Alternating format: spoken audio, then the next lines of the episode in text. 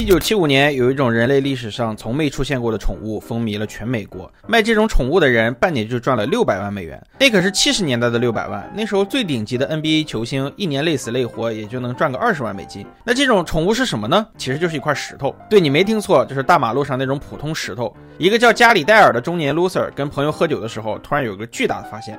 你看，猫和狗还要喂，还要遛，但如果宠物是块石头，那它什么都不需要，多省事儿啊！朋友纷纷点头说：“果然是大道至简，逻辑自洽。”甚至还有两个朋友当场就拿出钱来要投资。于是戴尔开始到处卖宠物石头，说宠物石不用人照顾，能躺能坐能睡觉，关键是完全不用教，只要你愿意，它能陪你到永久，最后还能把你送走。还有比这更贴心、更完美的宠物吗？美国人民疯狂了，戴尔半年就卖出了一百五十万块宠物石，狂赚六百万美元，几乎把当地大小合适的石头都捡光了。真是不会偷奸使诈，怎配江山如画？认为这是收智商税的，请扣一；认为大哥只是在搞笑的，可以扣二。美国人民不仅不认为这是一场骗局，还认为这个大哥卖的是幽默精神，甚至把他当成创意致富的先驱、美国精神的代表、自立自强的典范。他的精神鼓舞了无数美国屌丝。美中不足的是，这个大哥富了就忘本，无数人给他打电话，请他指导自己创业，都被他评价为馊主意。他还开始怀念穷日子的悠闲自在，还说自己对钱根本没有兴趣，穷日子也挺舒坦的。这辈子最后悔的事儿就是卖了宠物石。后来美国人民心心念念，把家里的精神发扬光大。四十六年之后，一桩更离谱的生意席卷全球，这就是。NFT，大家好，我是阿秀，一个专门曝光商业内幕的财经博主。啥是 NFT 呢？全称是 Non-Fungible Token，翻译过来就是非同质化代币，是区块链技术在艺术品领域的应用。你可以把它看成是类似于比特币的艺术品，只不过跟比特币不一样，每一件 NFT 作品都独一无二，不可分割。那啥意思呢？就是说每件艺术品，比如画、音乐、文章、视频，都对应一个 NFT。只要你花钱买了这个 NFT，你对它的所有权就被记录在区块链上了，而且全网只此一个，不可分割。NFT 对于艺术品就好像房产证对于房子，而 NFT 的原理就是你把图片、音乐、文档的数码信息通过哈希算法进行处理，生成一个长度固定的字符串，而且完全不可逆。也就是不能通过字符串推出原文件是什么，哪怕原始信息有一个字节不同，推导出来的原文件字符串也会完全不同。再附上拥有者的身份信息，就可以生产一个不可替代的令牌，就是 NFT。咱们有一说一啊，这种区块链的应用其实是革命性的，因为这是一种新的确权模式。只要你生产了一篇文章，写了一首歌，画了一幅画。都对应着一个 NFT，意味着整个区块链都承认你的唯一所有权。不过现在对 NFT 的应用确实很像智商税，而且怎么看都不像有实用价值的。但你把 NFT 放在元宇宙和区块链的场景下，你再想想呢？如果你认真思考了，你就会发现更他妈像割韭菜了。只不过目前主要是割富人的韭菜，比如我们前面提到的宠物石，就有人受到了家里的鼓舞，以宠物石为灵感，画了一百张宠物石的画，除了颜色，每张都一样，大约就是这个样子。这些图你猜值多少钱呢？今年八月二十二日，波场币创始人孙雨晨花了五十万美元买了其中的一张。今年八月三十一日，孙雨晨又买了一张 NFT 作品当自己的微信头像，自称花了一千零五十万美元，大约合六千七百七十五万人民币。按照三百二十万能在北京买一套小一居的价格，这张头像能值二十套房。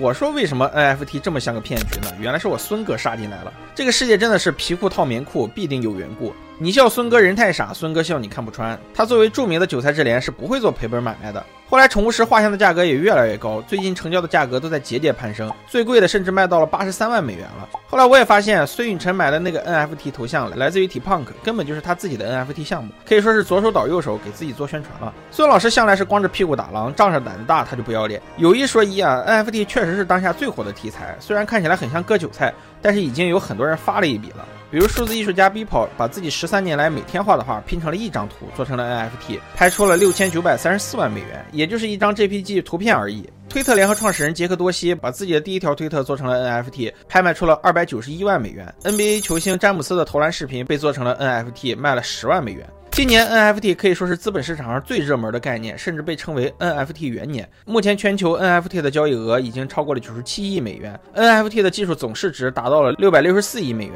那为什么今年 NFT 突然爆火呢？NFT 又可以有哪些应用呢？NFT 的爆火其实跟元宇宙有很大的关系，甚至在很多人的眼里，NFT 就是通往元宇宙的关键钥匙。那什么是元宇宙呢？其实也没有特别明确的概念，因为这本身就是一个技术设想，大家可以简单理解成一个映射现实世界又独立于现实世界的虚拟拟。空间，有人类比头号玩家，有人类比西部世界，甚至有人简单理解成 VR 技术。但不管怎么说，元宇宙当中一定需要一种方法来确定人对物的所有关系。目前最可能承担这种功能的就是 NFT 技术。未来你在元宇宙当中，大到楼房，小到一首歌、一条朋友圈，都需要通过 NFT 技术认证你对某个虚拟资产的所有权，并记录到区块链当中。而区块链就像是一个公开账本，所有权变化都会记录在区块链上，获得元宇宙所有居民的一致承认。所以说白了，NFT 的用途就是在虚拟世界确立物权关系。就算不进入到元宇宙，NFT 技术也确实能够在版权方面有很多应用。NFT 技术已经不仅仅局限于艺术品了，在很多游戏、音乐、体育领域有非常多元的应用。国内的蚂蚁金服、腾讯。字节跳动等巨头都已经开始进军 NFT 了，这玩意儿不是完全没用，但也确实有割韭菜的嫌疑，只不过现在是割的比较富的韭菜。我知道很多人都想听我批判数字货币 NFT 这种东西，认为这种行为都是不道德的，未来是一定玩不下去的。但我认为这是鸭子睁眼，大可不必。虽然 NFT 离全面应用还很遥远，但也很难预测说一定没戏。我不支持 NFT，也不反对 NFT，反正现在也收割不到普通人，而是抱着中立的态度观察它。因为这一类技术未来能否真的全面普及，要看能不能形成共识。我为什么会这么认为呢？不是我有什么利益关系，而是我发现人类社会有的时候就是不讲对错，只要信的人多了就是对的。博弈论当中有个概念叫做谢林点。大意就是在没有沟通的情况下，如果大家都认为一件事情这么干有好处，就会形成潜移默化的共识，自发按照这个共识行事。我读研究生的时候，我导师要用比特币给我发工资，那时候一个比特币才三千块人民币。我觉得老师你怎么把我当傻子？谁会用真金白银换这种东西？你还不如给我充三千块钱 Q 币呢。但是我毕业五年，眼睁睁看着比特币从三千人民币涨到了最高六万多美元。难道是大家不知道这玩意儿有水分是割韭菜吗？而是因为很多人到达了谢林点，形成了共识。一致认为买了比特币，未来是有机会赚钱的。比如把现在的你送回到六年前，你会不会要三千块的比特币呢？会要的可以扣一，不要的可以扣二。我盲猜很多人会欣然收下。很多人批判别人割韭菜，但是不介意自己割韭菜。比特币一直在涨，最后观望的人都加入进来了，共识就形成了。这确实是击鼓传花。但假如参与的人越来越多，多到一定的数量级，那就很难停下来了。只要形成了共识，哪怕不合逻辑，哪怕被围追堵截，走势都会格外坚挺。而共识的形成本身就没有道理可讲，就是承认这件事的人多了，这件事就变成既定事实了，没有价值，也可能被炒作的有价值了。除非有一个一击毙命的东西出现，强迫所有人相信这是骗局，才可能打破共识。虽然现在 NFT 还没有到这种地步，但是在各大公司和孙雨晨这种吵架的宣传之下，谁也不知道什么时候就会形成共识。他们之所以愿意砸钱买头像，无非就是千金是马骨，让更多的艺术家和资本家加入到 NFT 游戏当中来。现在看来，这种策略很有效，未来难保不会真正落地。但是 NFT 现在还是有很多弊病，如果这些问题不解决，那就只能停留在技术设想层面，很难有大范围的应用。第一个问题是钻空子的人太多，比如孙雨晨那个头像就是一个 NFT，但只要给那个图像加个边框，就能做出来一个完全不一样的 NFT 文件。NFT 最重要的作用就是确定所有权，但假如别人花了几十万美元买你一个 NFT，你稍微改改还可以卖给别人，那 NFT 的价值就大大削弱了。相当于用户花了高昂的价格，只买到了使用权，而不是所有权。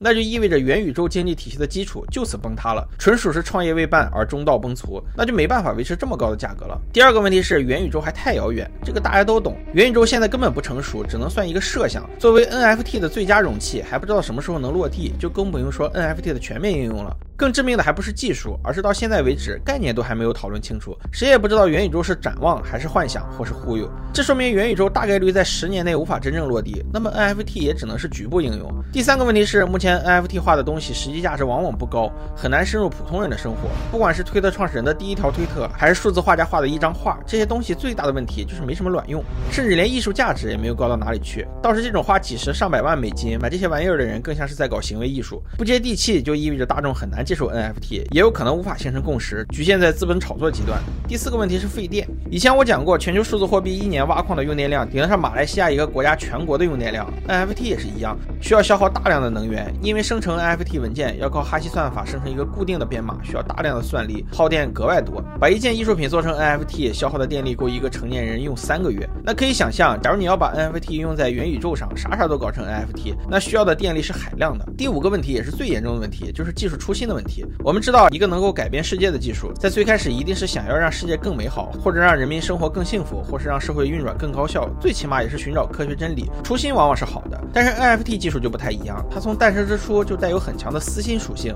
即便是已经获利的人，要么自己都公开宣称这是泡沫，要么就是有一堆想要割韭菜的人，比如孙老师，不厌其烦的为这个技术造势，让人想想都害怕。当一项技术不是为了造福社会，而是为一己之私谋利的时候，这个技术扩散的最大门槛就出现了，就是世界上没有那么多傻子。虽然他们想让我们认为这个行业潜力无限、俊业日新，但是我们都知道，可能有机会，可能有未来，但更可能的是，有些人利用行业壁垒和信息落差，以及普通人急于求财的心情，忽悠那些投机者。更可怕的是，真的会有很多人上当受骗。对于这一类机会，我认为不必抱有太大的敌意，因为它毕竟给我们展现了另一种可能性和认识世界的新思路。但也千万不要抱有太大的希望，因为混沌一片的未知领域并不适合手无寸铁的普通人。虽然我对 NFT 保持中立态度，但是我认为这个技术距离应用还还有相当长的距离。虽然它在人们设想的璀璨纪元中占据世界基石的地位，如果这个设想能实现，那无疑会改变世界；如果不能，希望你我不会是击鼓传花中最后的那个倒霉蛋。谢谢大家，欢迎来到阿修有新番，希望大家给个关注和一键三连，我们下期再见。